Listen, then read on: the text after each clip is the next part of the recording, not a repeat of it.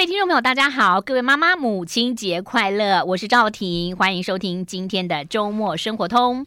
母亲节你想怎么过呢？哎呀，我觉得啊，就是母亲节呢，像我啦，最好就是给妈妈红包，因为我妈妈年纪大了，感觉上吃饭就是劳师动众啊。我上个礼拜已经带她出去吃饭了，那给个红包她也开心，因为你知道老年人最喜欢的就是钱嘛，哈，就是 嘛。安全感，就是有钱在旁边会觉得有安全感。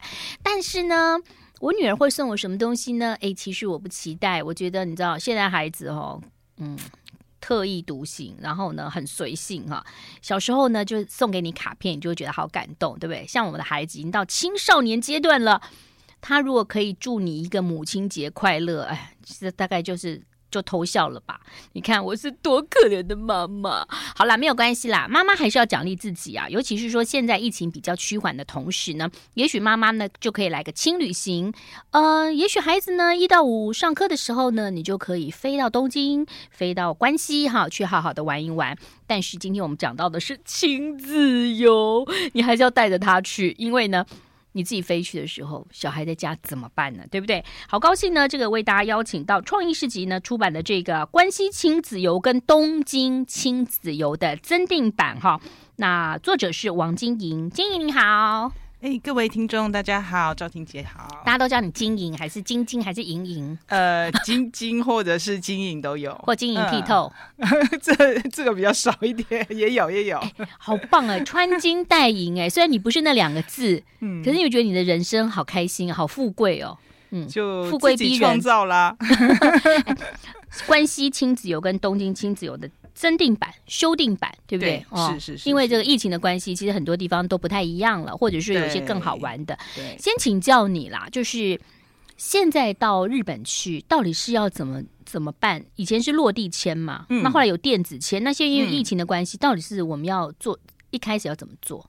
现在台湾人到日本还是免签，嗯，但是他们就是改了一个方式，就是说你进去的话，嗯、因为以前就是要就是空姐会在飞机上会发那个小卡片嘛。对不对？嗯、就入境卡嘛，嗯嗯、你要填这些。你看我太久没去，我一直在被疑惑。我唤，我也唤醒大家的记忆，这样子。就是它现在其实是并行的，嗯，就是说它其实日本政府现在很多东西都要导向电子化，嗯，好像扫扫什么。对，它还有一个呃，就是有一个哎，算一个网页哈，嗯、就是它就是一个 Visit Japan 那样、嗯、那样子的一个，就是就是日文吗？不是不是，它有中文，有各国的语言，oh. 对，然后你可以上网先填写，就譬如说，哎、oh. 啊，你的航班是什么什么什么什么，就把它填上去。Mm. 所以你可以就说，你本身习惯用电子化的，mm. 你可以先用电子化。嗯，mm. 那你也，你假如说老人家，他譬如说他用手机，他很不方便的话，因为其实每个人手机都要有一个嘛，对不对？对，那他你也可以写那个。填纸本的，oh, 就是两个都是并行的，嗯、但是因为就是之前其实有人回报啦，嗯、就是说有人去过，就是那个时候就是像是廉价的时候很多人去嘛，那有时候反而是电子化的那一条就是很卡，因为大家都电子化，对对对对，嗯、然后有人就说那个拿拿纸本的就，但是有的时候又不一定，所以就是、嗯、就是真的要看状况就对了。不过现在去日本真的很多耶，嗯、对呀、啊，哎、欸，可是我跟你讲，电子化有个。我觉得有一个遗憾呐，哈，但我不知道后来是不是可以，对不对？对，你知道我的护照都没有章哎，这个如果喜欢章的话，还是而且我跟你讲，我电子化可以进去，但我如果以后啊电子化，我从韩国回来我进不来，你们就知道我有去弄一些东西。哦，不是那个电子化不是脸要对着吗？那我们个子又很矮，要往后退，每次都说不好意思要往后退，然后退，那不是有人电子化出回不来了吗？哈，这这个这个还蛮妙。应该可以啦。他还是会，因为有时候我们出去玩两个月回来会水肿，你电子化的脸会不会就扫不过？这个比较是还好啦，对，是还好啦，对。但是其实应该是说，你是把你入境那些资料就变成它改成电子化，但是它应该是海关还是要帮你盖章的，还是有这样子。但是你台湾出去可以走那个那个，就是你你去做那辨别嘛，那个那个就真的没有章了。我跟你讲，以前感觉就是以前常出国的时候。一本满满的护照盖满了印印章，然后呢，然后你的那个呃，你的那个行李箱，嗯，好多好多贴纸，嗯、你知道那感觉，就觉得说 哇，你征服世界，对对对，有一种满足感这样子。嗯、好幼稚哈，我 不会不会，其实大家都这样子。好，那其实你这个两个都真地板，我们先来讲讲就是关系好不好？嗯、好，好。那关系。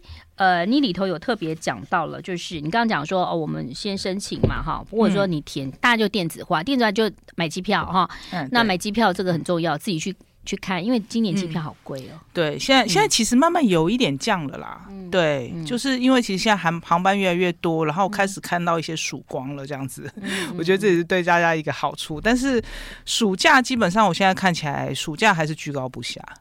对，可能下半年好一点。我看美国的机票，我看到快吓死了，很可怕哦。那我朋友就弄了一个机票跟我说：“哎，你可以到东，就是到日本转机，就是你不要直飞到，对对。比如说我要去旧金山，因为呃旧金山可能东京转机也可以，东京转机。然后我说：哎，那去东京转机其实也可以下来晃晃。嗯，是，嗯，然后再进去。可是有比较便宜吗？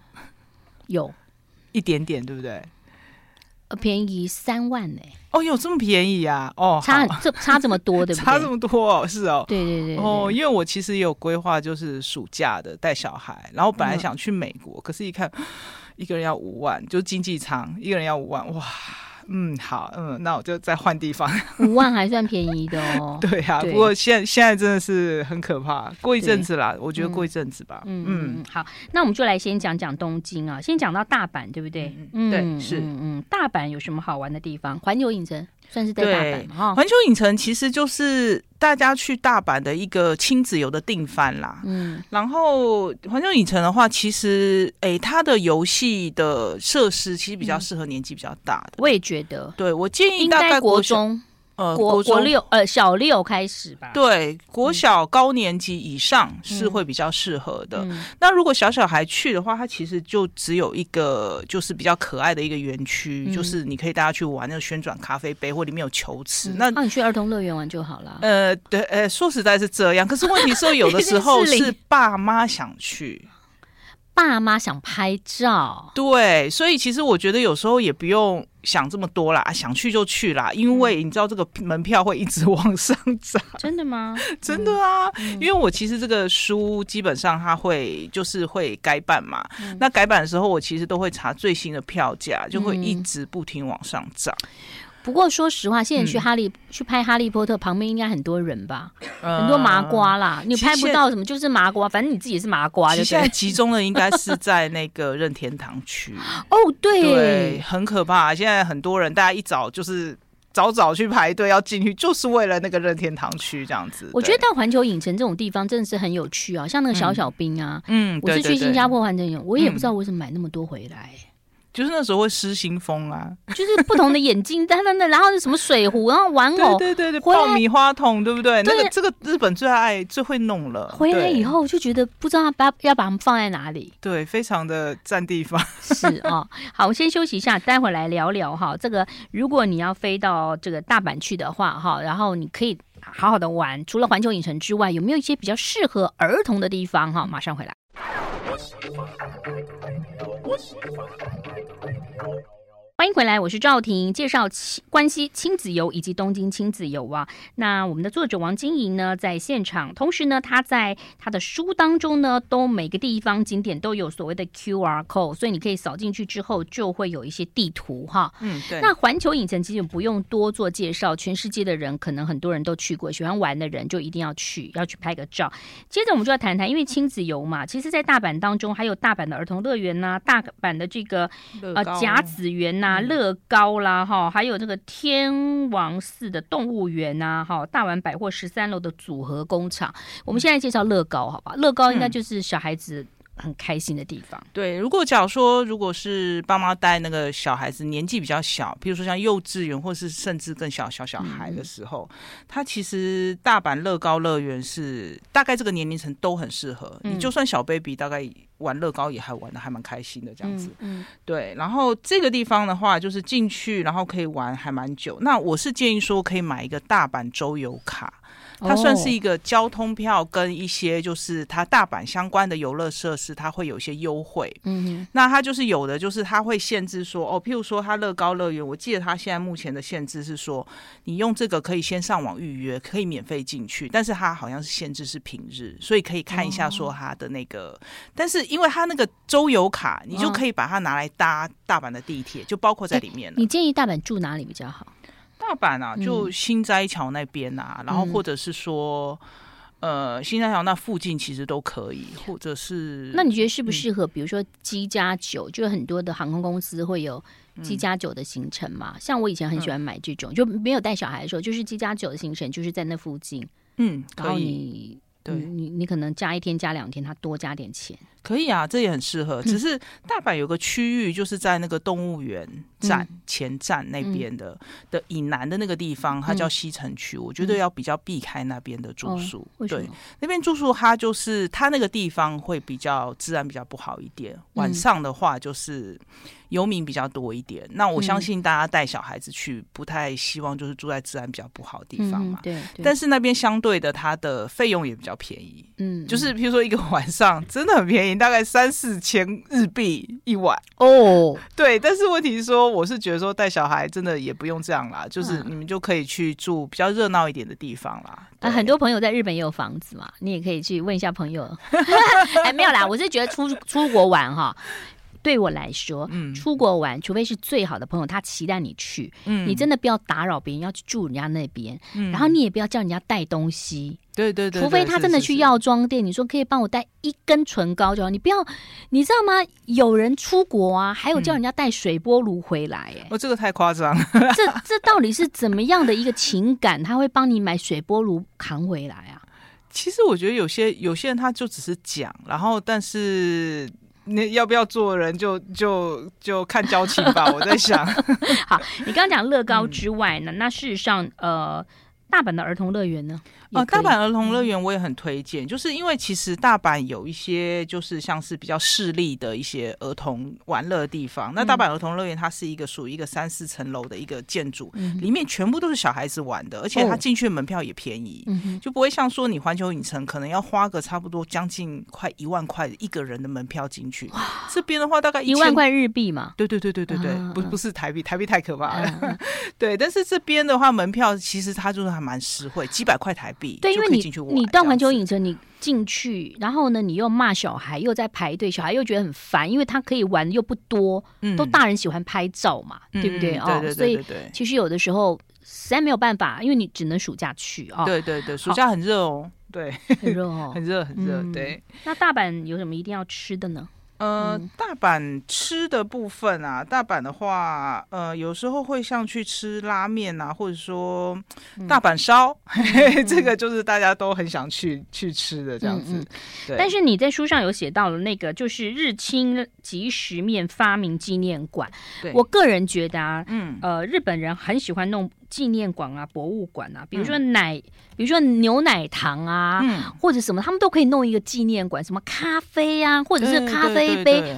然后还有啤酒啊之类的，因为大家一定有吃过日清的泡面嘛。对对对对对，其实那个日清泡面，它它很很妙，它就是在大阪那边的那个纪念馆是不用钱的，嗯，进去是不用钱的。然后其实你在里面可以就是就是看它，它它就会介绍它的一些诶历史渊源啊这些东西，但是你可以付个少少的钱，然后去做一个自己属于自己的杯面，他会给你一个像我们都知道日清那个杯面长什么样子嘛，他就会给你一个那样子的杯子，然后。自己选料，你看你要加什么，嗯、然后呢，他会帮你封起来，然后你可以自己画那个外面那边，哦、然后就把它带回，他会弄一个有点，嗯，就是收缩膜这样把它封起来，这样子，嗯、对，这就跟很多那个角色的地方一样。小孩，我我女儿以前最喜欢去那个金华城，现在拆掉，嗯、对，就是做一些什么。酱油啊，对对对对对对，就是角色扮演啦。对呀，什么消防员什么的哈。对，然后大阪其实有一个类似像这样进化城里面那个 Baby Boss 那个，就叫 Kizania，它就是它是在甲子园附近，它有一个儿童职业体验设施。嗯，那它也是说，哎，你想要。当空服员，嗯、或是你想要当医生，你想要当体验当什么，就是消防员是什么，嗯、那边都有。然后日本他其实做的都惟妙惟肖，就对了。对，我觉得会。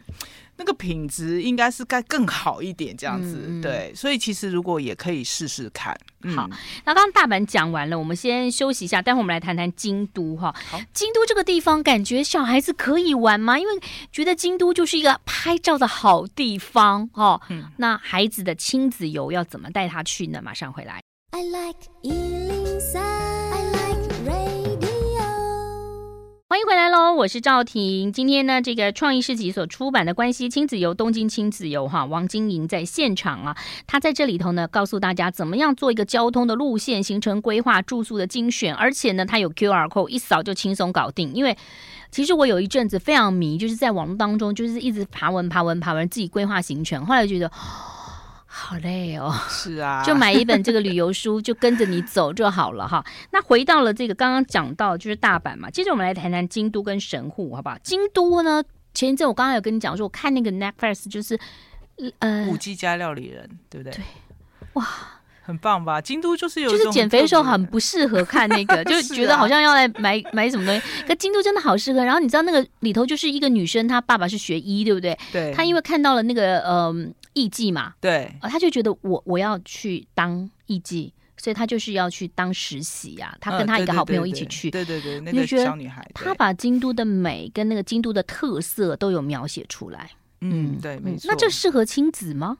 其实京都还蛮适合亲子的耶。嗯，我觉得像我当初其实要去带小孩去京都之前，我也是。一直有这种疑惑，你知道吗？嗯、然后我还是特别有找一些。其实，如果你们真的要纯亲子景点的话，京都也是有。嗯，京都就是比较推荐，像是梅小路公园那边的，就是有一个京都铁道博物馆，嗯、这个是去亲子游的定番。嗯、我觉得去几次都没有关系，因为我小孩是很爱火车。你小孩是男生？男生，其实女生也还蛮爱火车对啊，像那个淡如姐那个小熊就很爱火车嘛。对对对，其其实因为他那个他是真的会把新干线放在那边，然后有的时候还会有蒸汽。火车实际上会运行的哦，对，有的时候他要看时间，嗯，然后这其实小孩子我不知道为什么小孩子看到就那种。很大型的交通工具，然后轮子，他们、嗯、对他们来讲都很兴奋的感觉。然后，因为日本他们的博物馆其实都规划的很好，嗯、所以它都会有很多很适合小孩子的一些活动啦。嗯、然后还有，他们都会有一种大型的那种铁道的模型，嗯、你就可以定定时在那边看他表演，然后配合声光这样哦，小孩子每一个都看到目不转睛。哇，我以为只有水舞秀那种。没有没有没有，他他真的很多。我觉得像日本人他们在做博物馆，或是小孩子玩，或者不管是什么，都很用心。嗯，嗯对。然后在那边就是，譬如说，你光是铁道博物馆就可以带小孩玩的超过半天。嗯。然后之后可以再去京都水族馆，它也是在同样是在梅小路公园里面这样子。嗯，嗯，嗯。所以这边的话，你就整个哎一天就已经差不多就在梅小路公园，而且其实我觉得到日本一定要吃一些便当啦。对对。各个地方的便当，对对，嗯，对不对？或者你在 Seven，你有看到谁谁谁代言，你喜欢那个。什么直棒的谁，你就买一个他的代言便当。对对对，而且他铁道博物馆里面，他就是有那种专门在卖铁道便当的哦。对，然后有很多造型的便当。那个时候我也是带小孩去排啊，买那什么蒸汽火车造型便当。现在带回来，嗯，搬家也都丢了。不过就是一个回忆啦。对啊，小朋友就好喜欢这种哦，就有一个盒子。对对对对对，很可爱。那他们便当是不是都是以寿司冷的为主？嗯，它也有炸鸡，但是都是冷的，炸物跟冷的，对，都是冷的。对，但小孩子都很开心啊，嗯，都会吃光光的。哇，这个所以京都铁道博物馆跟京都水族馆可以一起去。那妈妈是不是就可以穿的传统的衣服？对，在哪里走一走？对，假如说如果是小孩也愿意配合的话，嗯，就是说你可以去租那种传统那种，就是京都就是和服啦，然后就是在一些比较漂亮、比较有有。有有那种京都感的地方，就是去拍照，这样这个其实还蛮适合，但是前提是小孩要配合，我觉得这很重要。这样子，我跟应该通常团体照，你就会看到妈妈好开心，然后一个小孩是个厌世脸在旁边，你知道，然后翻翻白眼，然后或者是脸红红的，然后很生气，这也是很好的记忆啊。我觉得之后再看就觉得好好笑哦，对不对？对，或者妈妈说要笑，那小孩完全不笑。像我女儿有一次，她不想要拍照，嗯、可是她的左手右手都被我们两个牵着，你知道。他发，你知道他做什么事吗？他看地下。哦，对对对对，会这样，小孩会。他们好厉害，他们看地下或看天上，就永远拍不到他的脸。他就是一种反抗就对了，就是每一张都没有他的脸。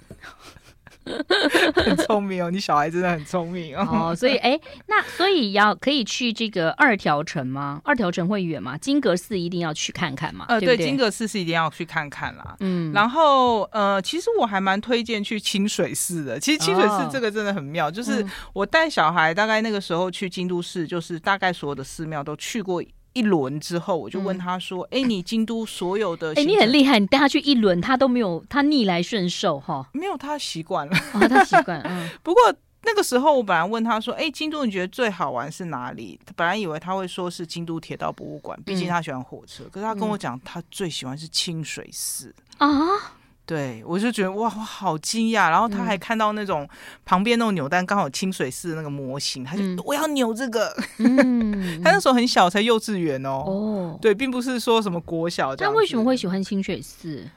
其实我觉得，第一是我觉得他那个时候是坐在婴儿车上，所以累的是我。嗯所以对他来讲不累，然后因为我特别就是查了，就是有一个推那个轮椅的一个路线，清水寺其实有推，因为不然他楼梯真的很多，你怎么推婴儿车上去嘛？对，我就查那个路线，对他来讲，它是一个很轻松的行程，对不对？然后对，然后而且清水寺又是高高低低、上上下下，然后到最后还是有一个可以就是祈福，就是拿接水的地方，他觉得那个很好玩。清水寺呢，有供奉十一面千手观音像。好，嗯、那这个大家可以去拜一拜哦。要不然你刚刚讲到说那个舞台后面的那个景点，对，它其实有一些就是什么黄金水、延命水，对、哦、对，就是其实可以就是去逛。我觉得清水是必去啦，嗯、对，但是假日的时候真的人非常的多，嗯、现在都完全盛况回来了。嗯，好，休息一下喽，待会儿来谈谈、嗯、介绍一下那个神户嘛。好，神户应该要讲一下面包超人的博物馆，对，好不好？马上回来。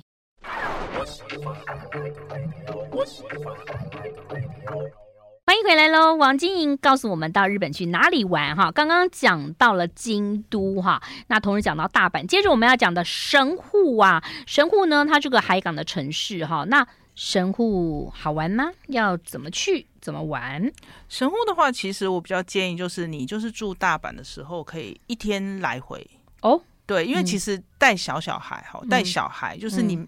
为了一直要搬那个饭店太累了。嗯嗯嗯。你譬如说是规划，呃，像关西的话，就譬如说你几天是住大阪，然后几天是住京都这样子，然后可以把神户就是安排变成是一天的自由。但这个可以买那个券吗？就是有有这种车票。神户那边其实我觉得神户是还好啦，就是它也是有一些一般的券这样子，但是其实它也蛮近的，所以也不用到太这么多的那个就是。去查这些资料，然后呢，其实我觉得神户我蛮推荐的，就是那个神户面包超人博物馆。不过这个真的是适合小小孩，就大概小学二年级以下吧。我在想，就你喜欢巧虎的，就还蛮适合，因为它里头有那个小姐姐。对，带着你跳唱唱跳跳，对对，就是它其实就是一个很多就是像是那个面包超人的世界，然后它也是会有些表演啊之类的。那所以小孩小小孩他很买这个账，嗯。然后呃之后其实我另外一个很推荐就是神户动物王国，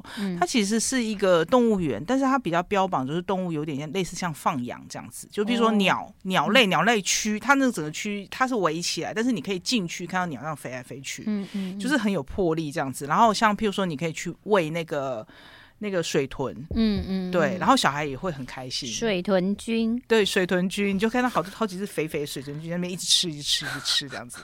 对，这小孩就很喜欢，因为它是可以很亲近，可以亲近那个就是动物的一个地方。我其实还蛮喜欢的。嗯、动物最近应该都吃饱了嘛？哈、嗯，最近你在书上有写到奈良，奈良的鹿是不是？对啊，那个你知道新闻，就是奈良的鹿哈都已经厌世，因为它吃太多的饼了，真的差很多哎、欸。疫情那个时候，鹿瘦的跟什么似的。对，嗯，现在就是完全觉得哦，好胖哦，对 对对，吃吃到不想吃了这样。哎，这个是关系嘛？那接着你你你另外一本增订版的就是东京东京游，是是东京亲子游，东京这个大家都熟悉，对，还是一样，就是买个机票就可以去了。但是东京要住在哪里呀？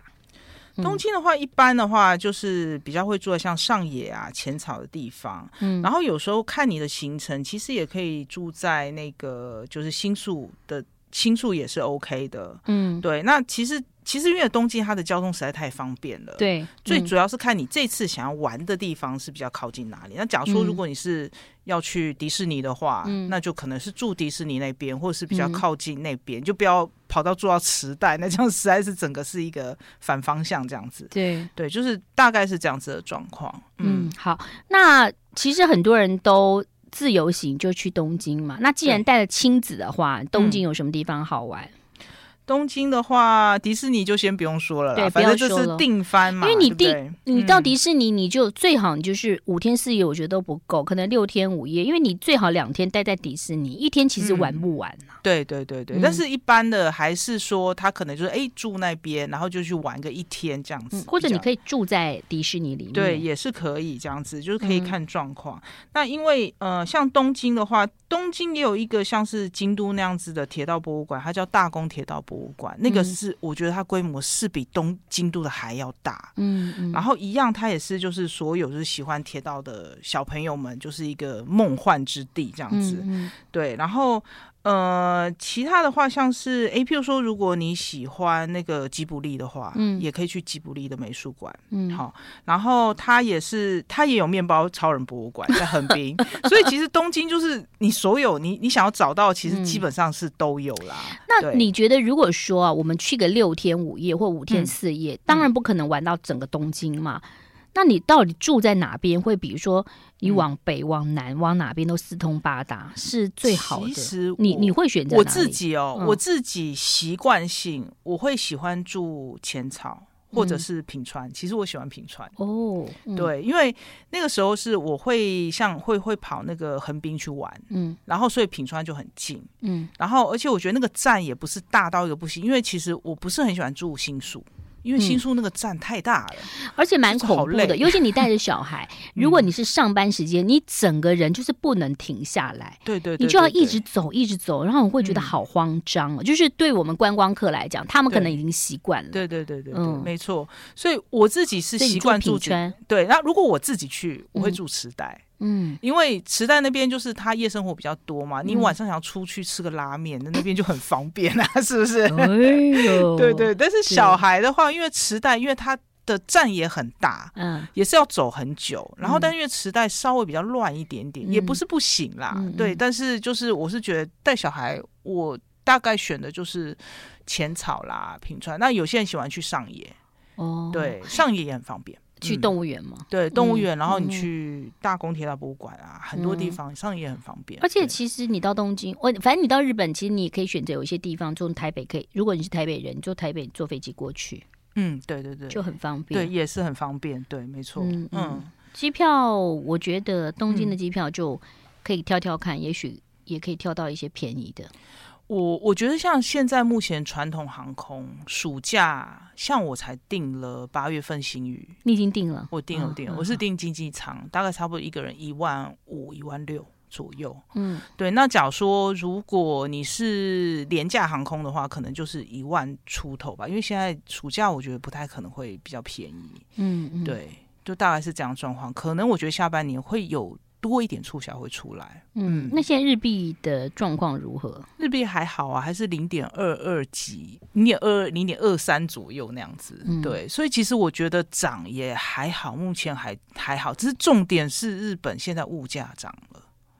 物价涨了，对对对对，因为其实日本它要就是让币值就是变比较低，它其实为了也是为了它物价要涨，嗯、那饭店也涨，然后它吃的一些东西其实也是有点涨了，所以大家来讲，我听很多朋友都说饭店变很贵，所以你看你。